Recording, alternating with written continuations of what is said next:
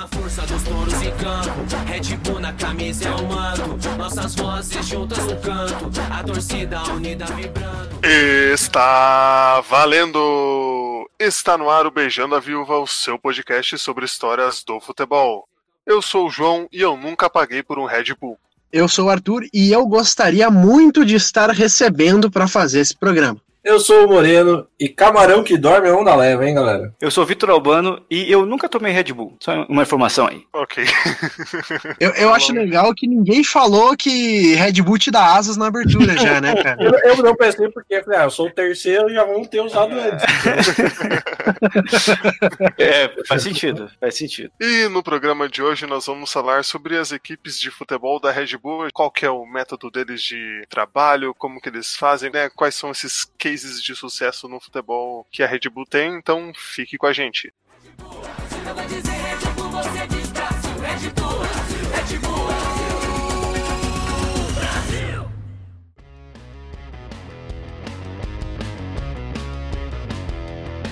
Então vamos lá, pessoal. Primeiramente, é legal a gente dar um panorama, né, da Red Bull, porque que ela virou uma empresa tão grande, né? É uma empresa que, que inicialmente era só de energéticos, né? E a partir de um certo ponto ela começou a investir em várias outras coisas que ajudaram a divulgar o nome da marca e hoje em dia é uma das maiores empresas do mundo, é talvez uma das marcas mais reconhecidas do mundo. Eu tava lendo alguns artigos de publicidade e do porquê a Red Bull seria legal eles investirem em esportes, né? E aí eu cheguei no- na seguinte conclusão que a Red Bull compra os times para não precisar comprar a publicidade dos times. Então, de qualquer forma, a Red Bull vai estar na sua TV e vai aparecer mesmo que a emissora de TV tente barrar, mas o loginho dela vai estar lá. O João pode falar um pouquinho melhor sobre a Red Bull na Fórmula 1, né? Que diferente do futebol, a Red Bull na Fórmula 1 já foi campeã mundial, já atingiu um status muito grande,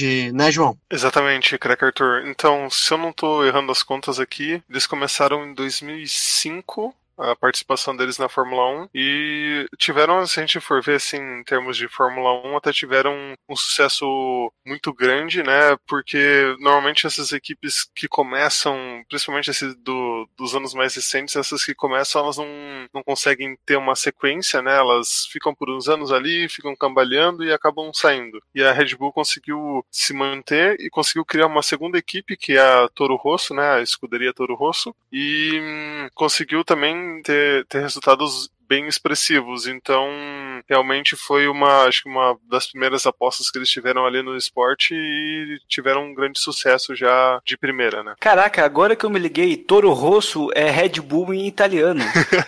Então, na pesquisa para fazer a pauta, que eu descobri que a Toro Rosso é da Red Bull, mas é mais ou menos tipo é uma equipe que os caras investem menos, né? Então, não tem tanto sucesso quanto a RBR, né? É uma equipe de, digamos, de formação de pilotos. Então, eles trabalham trazendo esses pilotos primeiro para Toro Rosso, igual, por exemplo, o Vettel, que foi campeão. Ele, ele começou na Toro Rosso, ficou ali um tempo, uns anos, e daí ele foi para Red Bull. Então, eles fazem essa, digamos, transferência dos pilotos da Toro Rosso para Red Bull. Era tipo uma equipe de aspirantes da Red Bull. A seleção de base da Red Bull. E puxando para outros esportes também, né? A Red Bull tem uma grande influência também na NASCAR, na Stock Car, que faz muito sentido eles terem é, essa ligação com velocidade e tudo mais, né? Até porque é um energético. Mas eu não sei se vocês lembram, teve aquele cara maluco que saltou da estratosfera e ele também saltou da estratosfera com tecnologia Red Bull. É verdade, foi quando a Red Bull provou que ela tinha uma tecnologia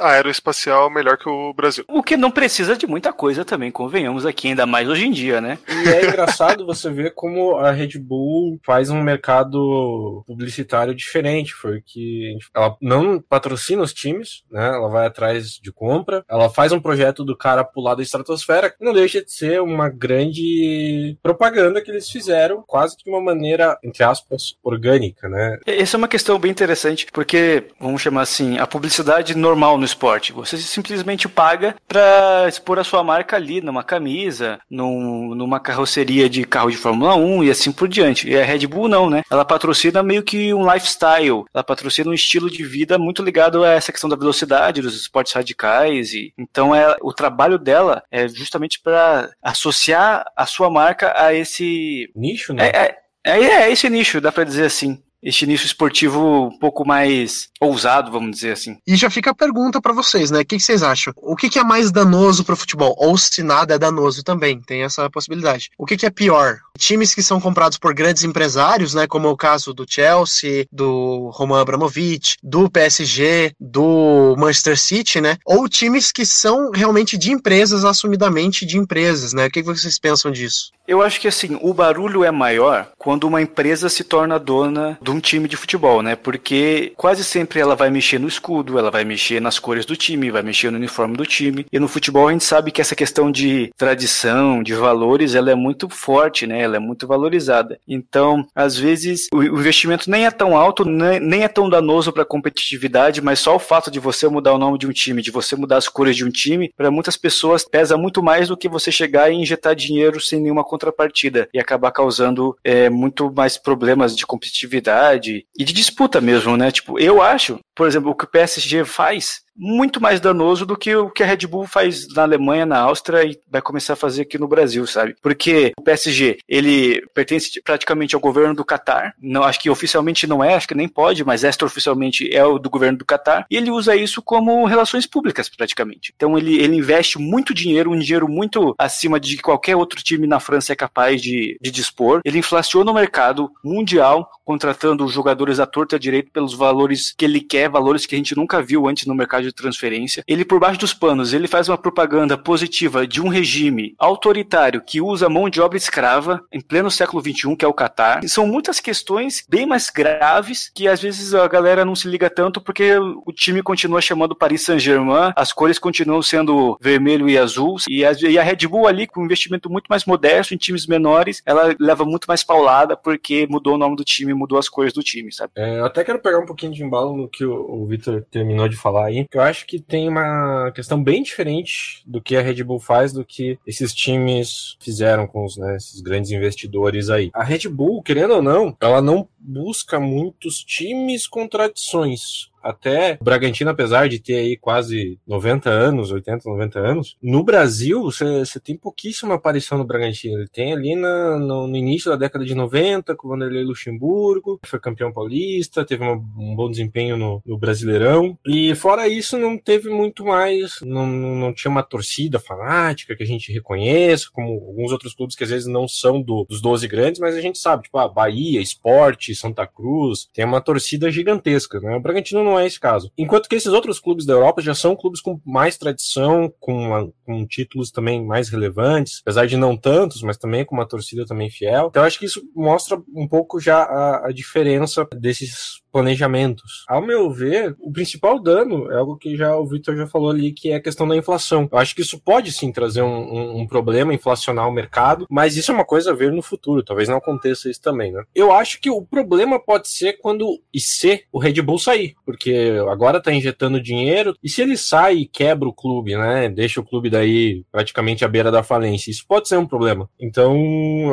as preocupações que eu vejo são um pouco mais futuras. Nesse momento, embora também há essa troca troca, e, e, e quando no futebol a gente fala em troca de cores, troca de escudo, é, a gente que, que mora aqui no Paraná, a gente viu aí com o Atlético a repercussão que foi a troca recente do nome, do escudo. Então a gente sabe que é uma, é uma questão emocional para o torcedor, é um pouquinho mais complicado e eu acho que acaba chamando mais atenção. Mas eu não vejo que é pior do que necessariamente um investimento como esses da Europa. Mas é que eu acho que são duas coisas. Assim. Por que, que é muito mais danoso um investimento de mecenato, como é o caso do Paris Saint-Germain, do Manchester City, do Chelsea? Porque esse tipo de investimento busca resultado a médio, a, a médio prazo, não. Busca resultado a curtíssimo curtíssimo prazo. Né? Você acha que o PSG comprou o Neymar por 100 milhões de euros para ganhar Champions em 5, 10 anos? Não, eles queriam ganhar Champions no ano seguinte. Não conseguiram até agora. O projeto da Red Bull, especificamente falando, ele está muito mais ligado ao desenvolvimento do esporte, tanto que ela investe muito em estrutura, investe muito em categoria de base, justamente para que se amanhã ou depois ela sair, o time tem uma estrutura bacana, já tem um projeto de clube certinho, possa caminhar com as próprias pernas. Diferentemente do PSG, para manter no mesmo exemplo. Se o Qatar sai amanhã ou depois, eles não vão vão conseguir manter o nível de investimento que eles têm hoje. Então, acho que essa questão do Bragantino, acho que vai ser bom por causa disso, porque vai desenvolver o centro de treinamento, ele já tem um projeto de melhorar ou aumentar ali o estádio, né, o Nabi Abichedid. Então, acho que é muito mais louvável isso do que né, chegasse um cara qualquer e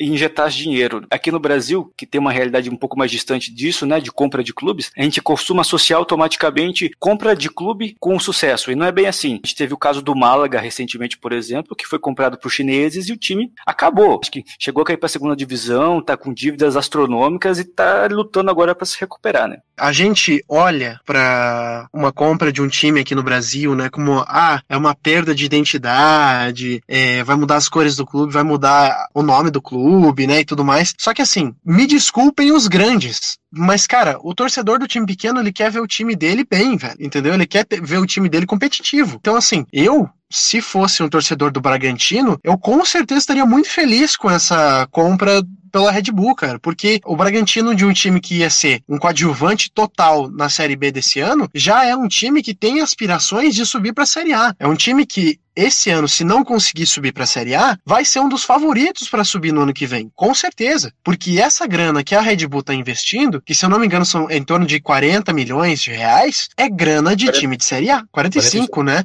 Cara, é, é, para esse ano, para primeiro ano de chegada. Então, assim, e outra coisa, aquela coisa do gestor, né? Aquele papo do gestor, né? As diretorias de times brasileiros são, em sua grande maioria, incompetentes com a grana que tem na mão. Porque se a gente for pegar Flamengo e Corinthians, o que eles ganham em cota de TV era para ser Real Madrid e Barcelona do Brasil. E não são. Então a gente vê eh, investimentos de como o Moreno completou aqui, 45 milhões de reais para um time de Série B, cara, eu com certeza coloco o Bragantino numa prateleira acima do que era anteriormente. E, assim, desculpa os torcedores do Bragantino, mas eu acho que o, o Bragantino se tornará muito maior a partir de agora do que já foi. Arthur, se o Red Bull chega amanhã compra o Paraná Clube, vira Red Bull Paraná, o que, que você ia achar? Cara, sinceramente, eu acho que seria uma boa. Não precisa nem mudar a cor, né?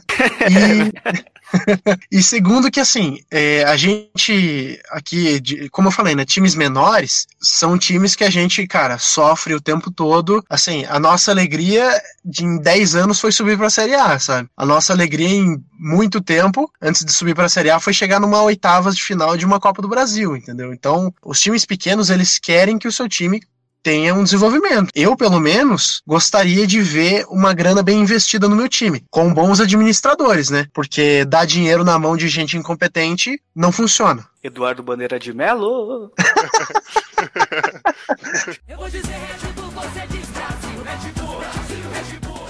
Até para dar um panorama nessa questão dos valores, para o pessoal entender bem o que isso significa. Ano passado, Curitiba e Goiás né, em 2018, eram os maiores orçamentos da Série B. Isso porque eles recebiam cota de televisão ainda de Série A. Por causa do contrato que eles tinham com a Globo, se eu não me engano, o Curitiba chegou a ter um orçamento ali, somando tudo, né? Contratos, patrocínios, de 90 e poucos milhões. E esse ano caiu pela metade, praticamente, para 40 e poucos milhões. Sendo que os direitos de transmissão esse ano, na Série B, é dividido igualmente entre todos os clubes. Né? Não tem mais essa, esse contrato de Série A porque houve uma renegociação, enfim. Então, basicamente, todos os clubes recebem entre 6 a 8 milhões ali. É 6 milhões, daí tem mais, se você contar umas despesas que a Globo pode pagar dentro desses direitos, que seria a viagem e tal, chegaria a quase 8 milhões. Então a gente está falando de um clube que está investindo aí em torno de 7 oito vezes mais, está recebendo esse dinheiro de investimento. Claro que não vai ser só para jogador, só para esse tipo de coisa, mas de início, de largada, ele está recebendo um investimento cerca de sete, oito vezes maior. Sem contar esses 6 milhões que ele também recebe da Rede Globo, né? Além disso, pelo fato de que vai ser feita a fusão aí, vai ser feito todo uma, um período de transição com Red Bull Brasil, principalmente ano que vem, eles já recebem alguns jogadores, né? Sem precisar gastar. Então, assim, é, realmente, eu cheguei a fazer uma lista entre os que poderiam ser os maiores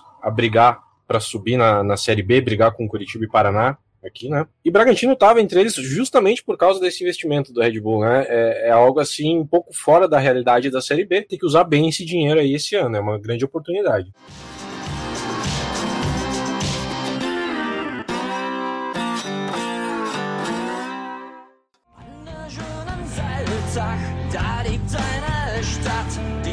Da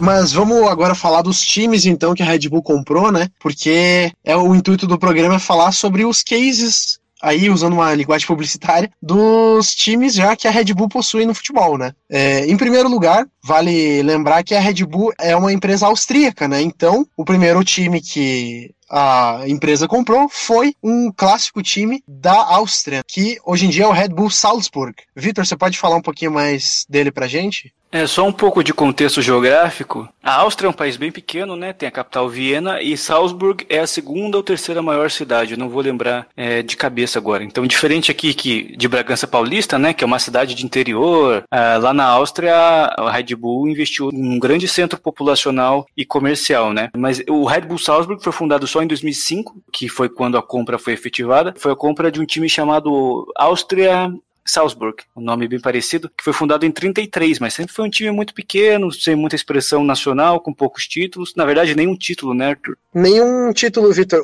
Eles tinham chego até é, muito perto de competições europeias, né? Chegaram numa semifinal europeia, mas até então não tinham nenhum título. E é muito legal a gente ver a história do, do Austria Salzburg. Ele começou, ele começou inicialmente como Austria Salzburg, mas mudou em 1978 para Cassino Salzburg, o período em que conquistou o bicampeonato austríaco, né, 93, 94, 94, 95, e até chegou numa final de Copa da UEFA, que como a gente tinha falado no episódio sobre a bola de ouro dos anos 90, a Copa da UEFA tinha um peso muito maior do que tem hoje, né? E naquela época perdeu para Inter de Milão por 2 a 0. Que você falou, né? O Austria Salzburg virou Cassino Salzburg. E Cassino já é um nome patrocinado. Cassino é uma empresa alimentícia, não sei especificamente de qual ramo, mas ela é bem bem famosa lá na Europa, até aqui em alguns mercados aqui no Brasil, se consegue encontrar bastante coisa da Cassino, principalmente biscoitos, assim. Então, o Cassino Salzburg já era um, um, patrocínio, vamos dizer assim. Aí não sei dizer se a Cassino era a dona do time mesmo, ou só se ela botava dinheiro no nome, né? Mas é só importante pontuar isso, que o Austria Salzburg já tinha um histórico de, de patrocínios desse tipo. Tanto que em 97, quando o time muda de nome de novo para Wustenrot Salzburg, Arthur aí vai ter que me ajudar no, no alemão aqui. Como tem uh, o trema, fica com o I, então é, é Wustenrot Salzburg. Então, isso aí que você falou é o nome de uma empresa bancária lá da Europa também. Então, pela segunda vez, eles mudaram de nome, mais uma vez, um nome patrocinado. Caraca, é, muda de empresa em empresa, bicho. É uma sociedade anônima, time. Mas sabe que aqui no Brasil nós tivemos um caso muito parecido, bem famoso, do Paulista de Jundiaí. O Paulista de Jundiaí, quando ele alcança a projeção nacional lá no início do, da década de 2000, ele chamava Et Jundiaí. Et é uma marca de alimentícia também, bem conhecida pelo molho de tomate, né? E aí, não me lembro se antes disso ou depois disso, o time passa a se chamar Lozano, Lozano Jundiaí, acho que é isso. Lozano é alguma empresa da área de construção civil e depois, quando acaba a parceria, se torna paulista do Jundiaí só, né? Mas só fazer esse paralelo aí, que a gente teve um caso parecido aqui no Brasil, só que a gente não lembra tanto porque já faz tempo. E já em 97, né, o, o Vincent é, Salzburg acabou ganhando o campeonato austríaco já logo com um semestre de parceria do novo time, né? E depois, o time durou inicialmente até 2005, como o Vitor tinha falado, e desde então a gente vê uma equipe que tem atualmente 14 anos e nove campeonatos austríacos, ou seja, se a gente somar toda a história do Salzburg antes da Red Bull comprar, não tem o mesmo número de títulos que tem atualmente, né? É, eu acho que é importante salientar isso, porque a gente vai ver que o Salzburg, ao lado do Leipzig, que a gente vai falar mais pra frente, é um time com mais sucesso da Red Bull até hoje, né? Mas muito disso se deve porque já era um time com alguma estrutura, alguma tradição, então não foi uma coisa que ela pegou do zero, né? Se tivesse virado de Austria Salzburg direto para Red Bull Salzburg, talvez a gente demoraria um pouco mais para ver os resultados aparecendo. E aí, como você falou, né, Arthur? Hoje já são o terceiro terceiro maior time em número de títulos lá na Áustria, só atrás dos mais que tradicionais Áustria-Viena e Rapid Viena lá da capital, né? Exato, mas assim, claro que o campeonato austríaco não é um primor de futebol, né? Mas a gente tem dados de competições europeias, onde o Salzburg foi muito bem, né? A temporada de 2017 e 2018, o time conseguiu chegar numa semifinal de Copa da UEFA, né? A Liga Europa atualmente, e acabou sendo eliminado para o Olympique de Marseille, mas durante a campanha campanha eliminou o Borussia Dortmund, né, que é um dos grandes da Europa, né? É, tirou a Lazio também e o Real Sociedad, né? Que são times que a gente conhece mais e que, assim, na minha opinião, tem até mais tamanho que o Salzburg, né? Também eu acho que é legal a gente falar que o Salzburg não tem nenhum grande nome, né? Não tem figurões. Talvez o maior jogador dos caras atualmente seja o Moanis Dabur, que é, é, o maior jogador israelense atualmente. Mas é, Arthur, é o que a gente falou agora há pouco. O projeto da Red Bull não é em trazer grandes estrelas. Ela pode até revelar grandes jogadores depois, mas o foco dela está em investir em estrutura e desenvolvimento de jogadores. Eu vou te refutar lá quando a gente falar do New York Red Bull, mas isso vai ficar mais para frente. Mas eu acho que isso também é uma questão do, do mercado como um todo, né? Porque você não vê muitos jogadores indo jogar na Áustria mesmo, em fim de carreira, coisa assim. É, e o Salzburg cresceu tanto que atualmente eles já têm até um time B, entre aspas, né? Que é o Leifren, que tá na segunda divisão. É um time que revela jogadores pro Salzburg, meio que como um Barcelona B, um Real Madrid Castilha, né? Arthur, você diria que esse é o RBB?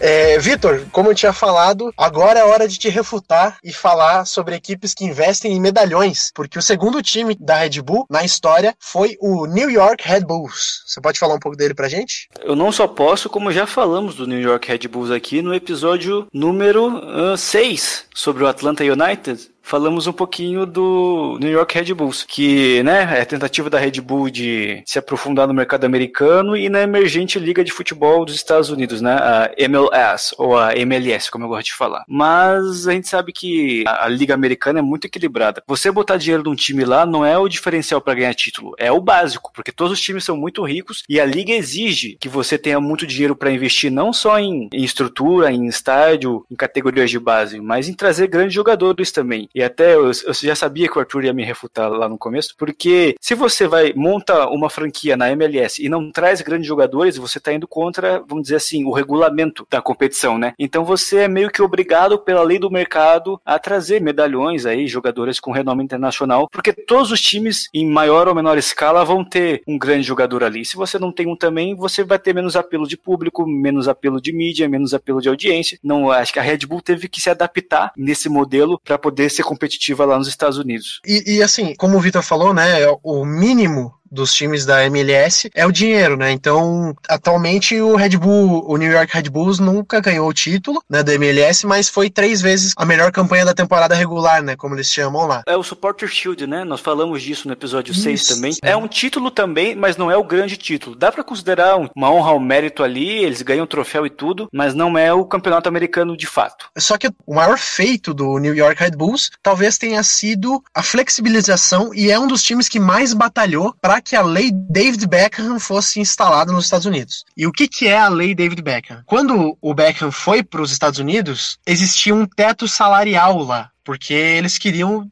manter os times em uma igualdade, né? Mas aí o que acontece? O Beckham não ia jogar pelo salário que o, o Toninho Martinez ia jogar também, né? Então, eles tiveram que ter essa. Peraí, só que dizer, Toninho Martinez, direto do filme Os Incríveis, hein? É o par romântico da Violeta lá, Toninho Martinez. Ou algo parecido. É o Toninho Rodrigues, Vitor. é, Toninho Rodrigues.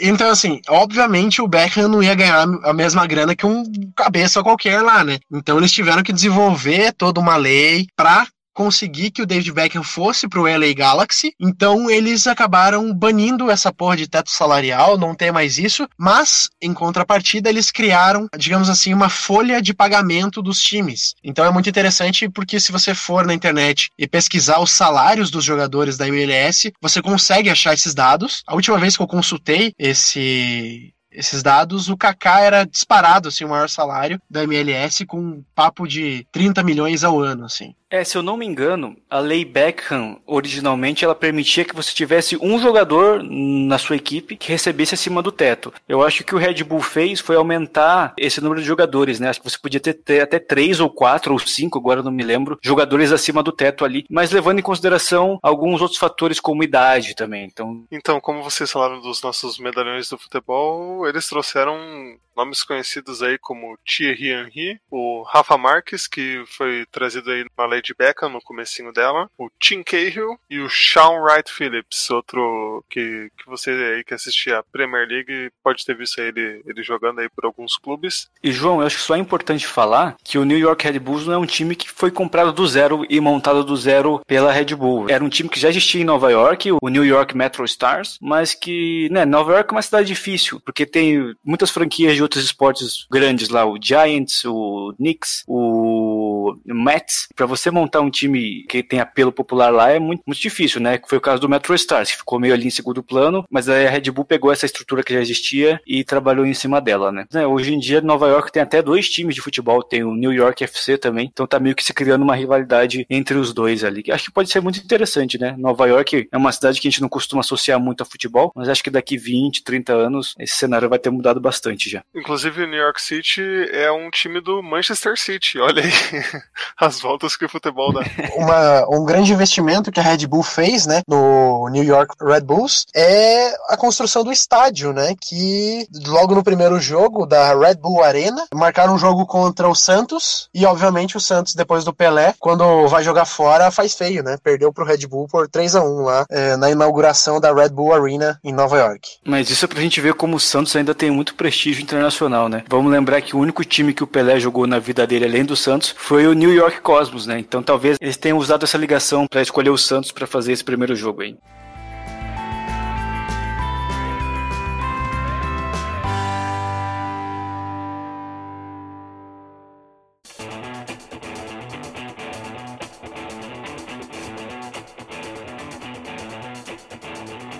Vitor, você pode trazer pra gente o único time que foi descontinuado dessa franquia Red Bull aí no mundo? E talvez seja o mais desconhecido também, né, Arthur? Que é o Red Bull Ghana, né? Como o próprio nome diz, lá de Ghana, na África, que ele existiu entre 2008 e 2014 e ele tinha uma, um propósito meio diferente, assim, principalmente comparando com o Nova York Red Bulls, né, que a gente falou agora, que o foco dele estava no desenvolvimento de jogadores, então era um investimento muito forte em categoria de base. É, a gente sabe que a Ghana é uma seleção com tradição, né, quase fez semifinal de Copa do Mundo já, mas ela, ela tá sempre revelando jogadores muito bons, muito competitivos, que jogam em grandes times é, europeus, né, então acho que o investimento da Red Bull é, nesse país foi mais nesse sentido, assim, mas acabou não dando muito certo, mesmo com dinheiro, mesmo com essa injeção de grana. O Red Bull Gana nunca.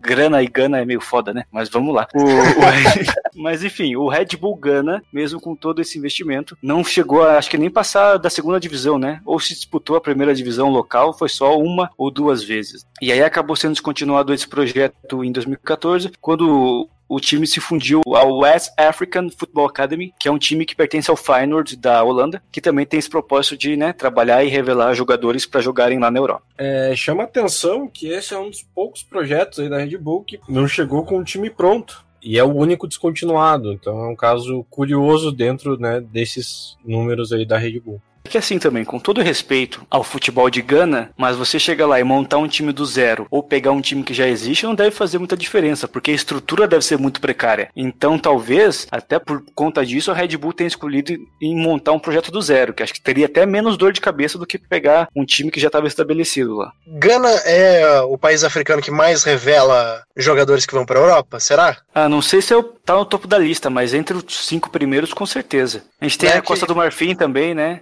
Senegal, é, é. Camarões. Argélia e Gana, né? Acho que são esses os países que mais revelam jogadores para a Europa.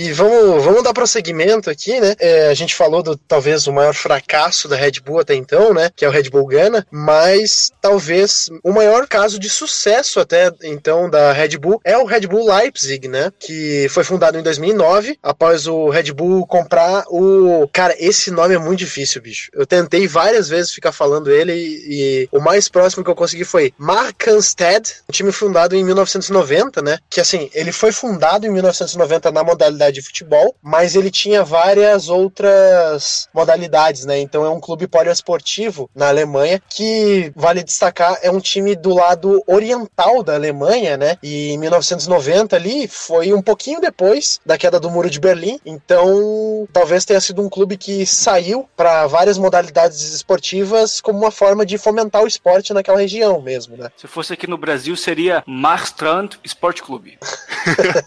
é, porque aqui no Brasil a gente tem um pouquinho mais essa visão de empresas, de clubes poliesportivos, né? Porque grandes clubes que a gente tem de referencial, eles vieram de outros esportes, né? Vi de Flamengo e Vasco. Mas uma coisa que eu acho legal no Leipzig é que o nome do time é RB Leipzig, né? Acho que é o único que não, não tem Red Bull no nome. Isso porque a legislação alemã não permite que né, o, o patrocinador, o investidor, tenha o nome dele diretamente associado ao nome do time. Então esse RB, do RB Leipzig, na verdade se refere a Rasenballsport, que literalmente significa esporte com a bola sobre o gramado. Então foi meio que uma, um jeitinho que eles deram de botar RB no nome do time sem burlar a, a legislação da Alemanha, né? E é uma legislação mais, mais apertada, né, com, com relação à compra de clubes e tudo assim, principalmente no, no começo, é que a legislação diz que nos primeiros 20 anos de parceria o time não pode ter também né, mais de, de metade das ações da mão de um único investidor, né, então a Red Bull não pode ser exatamente a, a dona maior, ela não pode ter 100% do clube, né, então no começo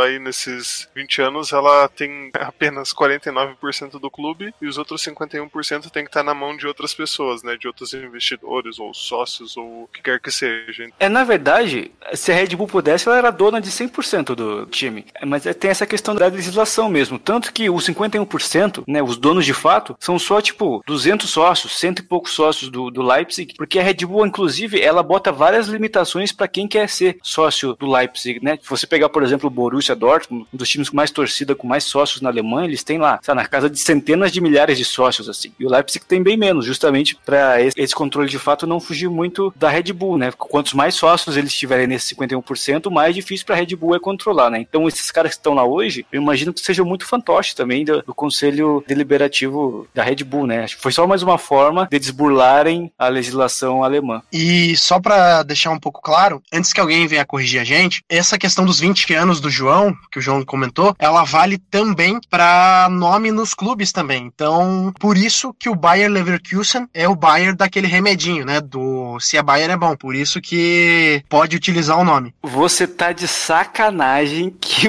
Bayern Leverkusen é por causa da Bayer. Uhum. Eu achava que Bayern em alemão era tipo Atlético, sabe?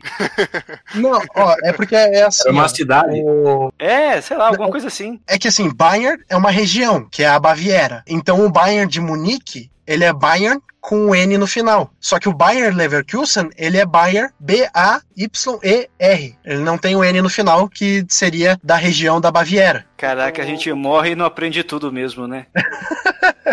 ah, e, e, outro dado interessante, que na Alemanha existem outros clubes que têm essa questão de ações de empresas grandes. Só que a Red Bull, ela é a única que ousa colocar o um nome no, no, time, né? O Wolfsburg tem 49% das ações com a Volkswagen também. Olha aí, dado interessante também da gente ver. Mas é justamente por isso. A Volkswagen só tem metade das ações, então só tem metade do nome também. É Wolf. Se tivesse 100%, seria Volkswagen o nome do time.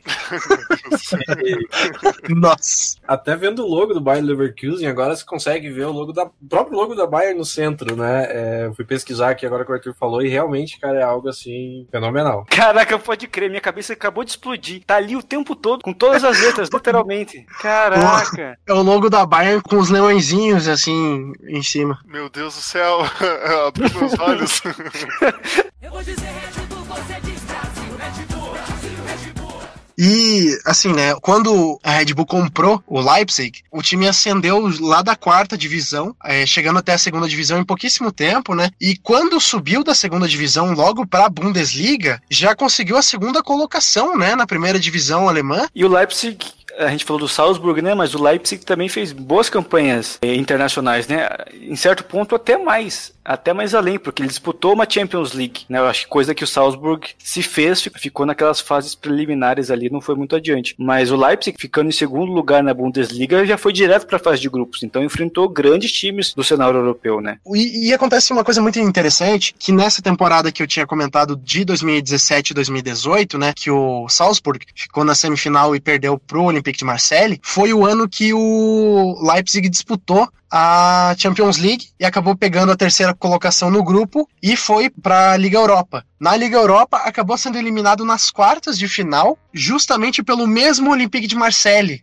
que eliminou o Salzburg. Então a gente quase teve Red Bull contra Red Bull, né? Uma coisa que estava preocupando a UEFA é, bastante, assim, porque em teoria não podem jogar equipes com o mesmo nome e equipes do mesmo dono, coisas desse tipo, assim, né? E aí, só para complementar, na Europa League ele eliminou o Napoli, inclusive ganhando lá em Nápoles por 3 a 1 e depois eliminou o Zenit São Petersburgo, né? Um grande time lá da Rússia. E aí foi cair pro Marseille só. E também, é, só para finalizar, em relação ao Leipzig, ele é disparado o time mais odiado da Alemanha, né? Tem um artigo muito interessante do UOL, que vai estar tá aqui no post, que fala de vários casos ali do porquê que o Leipzig é odiado, né? Alguns a gente já comentou, né? Que, tipo, é um time que barra sócios, é um time que mudou o escudo, mudou o nome, né? E tudo mais. E também também é, Dá para dizer também que tem um pouquinho de ódio porque é o único time da Bundesliga que era da antiga parte oriental da Alemanha, né? Então eu acho que tem um pouquinho de xenofobia também. Mas sabe de uma coisa? Eu tenho uma fonte muito forte chamada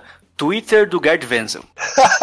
que uma vez eu vi ele é. falando lá que esse ódio ao Red Bull Leipzig é muito mais por parte dos ultras, da, dos grandes times alemães, né? Aqueles torcedores mais violentos, mais fanáticos, do que um ódio da população em geral. Tanto que é meio que consenso que o Red Bull Leipzig vai se tornar em pouquíssimo tempo a terceira força do futebol alemão, depois só do Bayern de Munique e do Borussia Dortmund. Justamente por ter esse projeto a longo prazo de desenvolvimento de estrutura, desenvolvimento de categoria de base, de jovens jogadores. Isso, de acordo com o Gerd Wenzel, né, que é um alemão, deve saber muito melhor do que todos nós aqui. Isso é meio bem visto pelos alemães ali. Né? É claro, sempre vai ter uma galera mais extremista que, por mudar o escudo, por ser um time propaganda, vai, vai ser sempre contra. Mas, de acordo com o Gerd Wenzel, esse, esse ódio vem muito mais de setores extremistas das torcidas, assim, do que da população em geral. Eu acho que existem casos, né, Vitor, que você falou dos ultras. O caso mais chocante, assim, disparado, foi quando a torcida do Dinamo Dresden eh, levou uma cabeça de touro, bicho, de verdade. E os caras jogaram no campo. Eu imagino como que os caras conseguiram entrar no estádio com uma cabeça de touro. Imagina é. o tiozinho da revista, o tiozinho Nossa. revistando o cara, o desespero dele.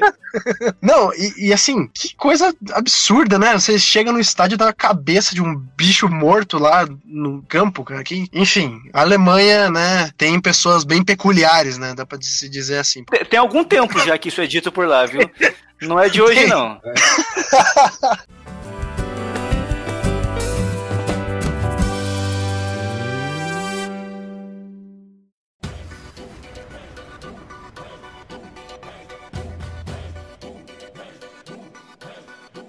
só para terminar agora, né, para a reta final, a gente vai falar um pouco do Red Bull Brasil, né, que foi um time que surgiu também do nada, né, a Red Bull fundou ele do zero aqui no Brasil e tinha expectativas muito altas, mas acabou que no final das contas teve que se aliar a outro time. Você pode trazer um pouquinho do começo aí do Red Bull pra gente, Vitor? É, nós falamos do Red Bull Gana, né, que foi um time que a Red Bull começou do zero, mas aqui no Brasil teve isso também. O Red Bull Brasil, o original, foi fundado lá em 2007 em Jarinu, que é aqui no interior de São Paulo, mas ele jogava em Campinas. Agora não sei se jogou desde sempre em Campinas, mas imagino que sim. Então, como foi um time criado do zero, ele teve que começar lá na quarta divisão paulista, que é a Série B, e aí demorou um tempo até jogar a primeira divisão, a Série A1. Só em 2015, ou seja, oito anos depois, eles conseguiram finalmente estrear na, na Série A1 e jogar contra Corinthians, jogar contra Palmeiras, Santos, São Paulo e os outros grandes times do Campeonato Paulista, né? Só que esse era só o primeiro passo. Se a Red Bull montou um time aqui no Brasil, não foi para ficar jogando quatro meses contra os grandes e depois é, jogar Copa Paulista, jogar séries menores. O objetivo desde o começo era subir a uma Série B, pelo menos, para em determinado momento chegar numa Série A num, num paralelo direto com o que aconteceu com o Leipzig, né? Também é um time que ficou muito tempo ali embaixo, mas depois de alguns anos chegou ali na primeira divisão alemã. Só que o Red Bull Brasil, ele penou muito, cara. Ele disputou só duas vezes a Série D, e vamos lembrar que a qualificação para a quarta divisão brasileira é pelo campeonato estadual, então ele tinha que fazer sempre uma grande campanha no Campeonato Paulista, algo que é bem difícil para conquistar essa vaga, então só conseguiu duas vezes, e nas duas vezes ele não passou da primeira fase, né? Isso mostra como o futebol no Brasil ele é diferente do resto do mundo, né? Ele é muito mais nivelado, principalmente nessas, nessas séries mais abaixo ali, série C, série D, né? E aí foi isso que motivou a Red Bull a comprar o Bragantino, porque daí você já compra uma vaga na série B também, já tá muito mais próximo de jogar a primeira divisão, não tem que passar pelas eliminatórias da série C, pelas eliminatórias da série D, e, né, e jogando a série B você já tem um ano mais estruturado, com 38 jogos, e a chance de você fazer um projeto a longo prazo e ser recompensado por isso são bem maiores, né? E prova como é difícil a Série D no Brasil, né, cara? Porque nas duas participações que o Red Bull teve, uma ficou em 44 e na outra em 27. Então é muito difícil você subir da D para C. Eu acho que talvez seja a, a divisão mais difícil de você ascender para de cima, assim. Eu acho que é mais difícil você subir da D para C do que você subir da B para A, cara. E é também uma coisa que é curiosa é que eles, claro que né, eles pensaram em escolher um centro maior para ter o time e tal, né? Não escolher também um estado tão isolado, acredito, mas ao mesmo tempo escolher São Paulo é um, uma coisa meio complicada, né? Porque é um estado muito competitivo no futebol. Mesmo as divisões inferiores tem equipes que a gente conhece, que a gente já ouviu o nome, né? Sabe que, que tem alguma tradição, então realmente pegar um estado que já é mais difícil de você ascender para daí pegar um campeonato nacional que também é, é nivelado uma competitividade né, mais equilibrada também, então realmente não, não, não foi fácil. É, eu diria que o Campeonato Paulista é o estadual mais difícil que a gente tem no Brasil, que tem um melhor nível, então acaba também dificultando. E for parar pra pensar, é, era uma chave para você disputar mais vezes a Série D, mais vezes, né, se acostumar e aí sim ter mais chances de chegar à Série C. Talvez escolher um lugar onde um um investimento que eles fizessem talvez garantisse mais fácil a vaga, né? Mas, Moreno, você sabe que isso foi uma discussão que teve muito forte agora, enquanto se desenvolviam as conversas da compra do Red Bull Bragantino. Ah, por que, que não compra um time em Cuiabá, em Brasília, em Manaus, né? Que são cidades grandes, que têm grandes populações, têm grande potencial esportivo, econômico, mas não tem um time competitivo, né? Mas eu acho que a resposta é bem simples até, porque não vamos esquecer o cerne do investimento da Red Bull. É exposição. Quanto mais exposição você tiver, tiver, é melhor. Se você for montar um time lá no norte, aqui no centro-oeste, tudo bem, você pode ter esse caminho facilitado para jogar uma série D, eventualmente uma série C, porque você vai ter me menos equipes competitivas disputando com você, então a chance de você terminar numa boa colocação, até ganhar um título estadual é bem maior. Só que ela não vai aparecer na mídia, não vai aparecer nos principais portais, não vai aparecer em capa de jornal, só a nível local, assim. No momento que ela escolhe disputar o Campeonato Paulista, é justamente por isso. Porque por mais que seja difícil, seja um caminho mais mais tortuoso, mas todo domingo ela tá lá nas mesas redondas, ela tá no, na capa do, dos grandes portais, ela tá disputando contra gigantes do futebol brasileiro. Então acho que o, CERN tá muito nisso também. A gente não pode esquecer que, no fundo, a Red Bull só quer exposição para vender mais energético, né, cara? E eu acho que tem um, uma outra coisa, até concordando com o que você tá falando, que a gente vê que tem muitos jogadores, isso aconteceu, por exemplo, ano passado, é, tem um pouquinho de informação de Paraná e Curitiba que eu trabalho com isso, mas só pra ter noção, uh, tinha gente que tinha contrato até o final do ano, e aí já tinha um contrato acertado contratado pro Paulista, com o clube do interior. Mas só pro Paulista, não é um contrato para temporada. Então tem muito jogador que vai para esses clubes do interior jogar o Paulista. Então é uma prova que, né, é, é, é, tem interesse dos jogadores, tem exposição. Então por isso que muitas vezes a gente vê um jogador, às vezes, saindo para ir disputar o Paulista e depois acertando aí com outro time pra uma Série B, uma Série C, enfim. E é aquela coisa também, né? É, a gente comentou do Leipzig, mas era um time que estava na quarta divisão da Alemanha. Aqui no Brasil, fundar um time do zero, cara, os caras tiveram que estar tá na quarta divisão divisão do Paulista, entendeu? Então, tipo, cara, é um caminho muito longo para se alcançar. Assim, mesmo que o time conseguisse é, ascender de uma forma meteórica, subindo divisões todos os anos, ainda demoraria quatro anos para ele tentar fazer uma campanha para conseguir uma vaga da série C, da série D do próximo ano.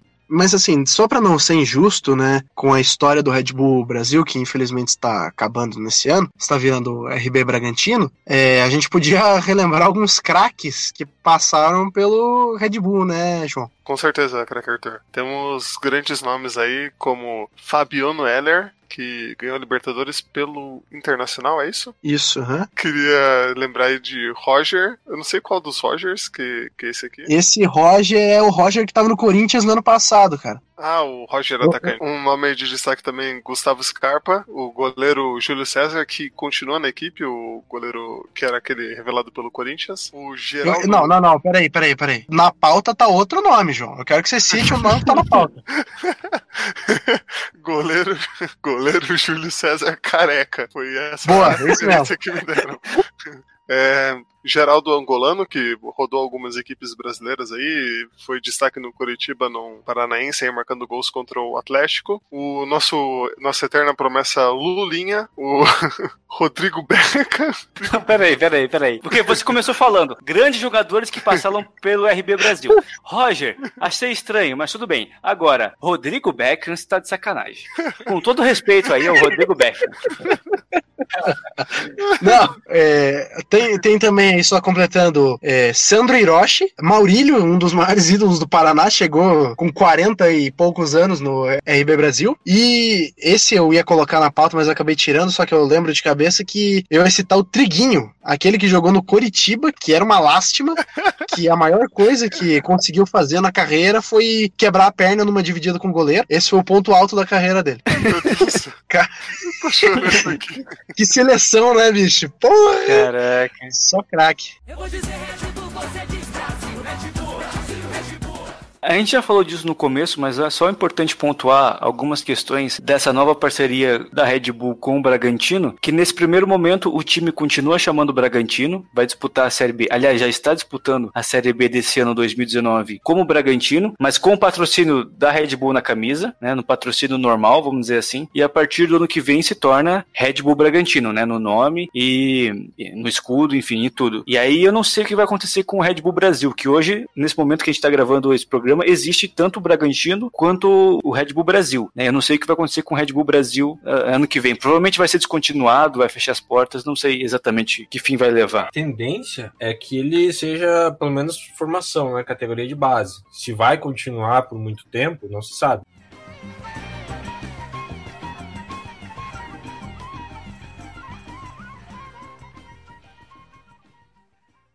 Campeão, entre em campo com foco e com raça.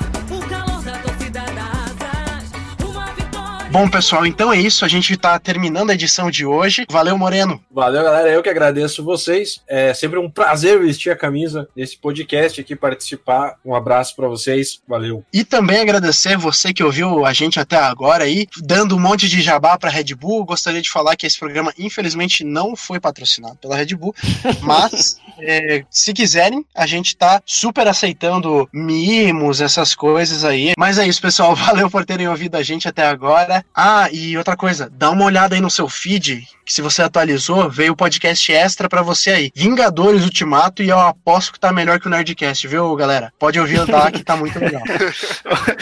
eu não posso não, eu não posso não, eu dou fé, eu tenho certeza que tá. um abraço e até semana que vem. Falou!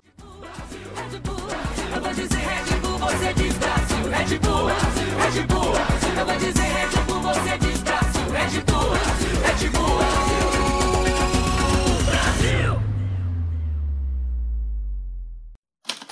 Este podcast foi editado por Icarus Produtora, soluções em audiovisual.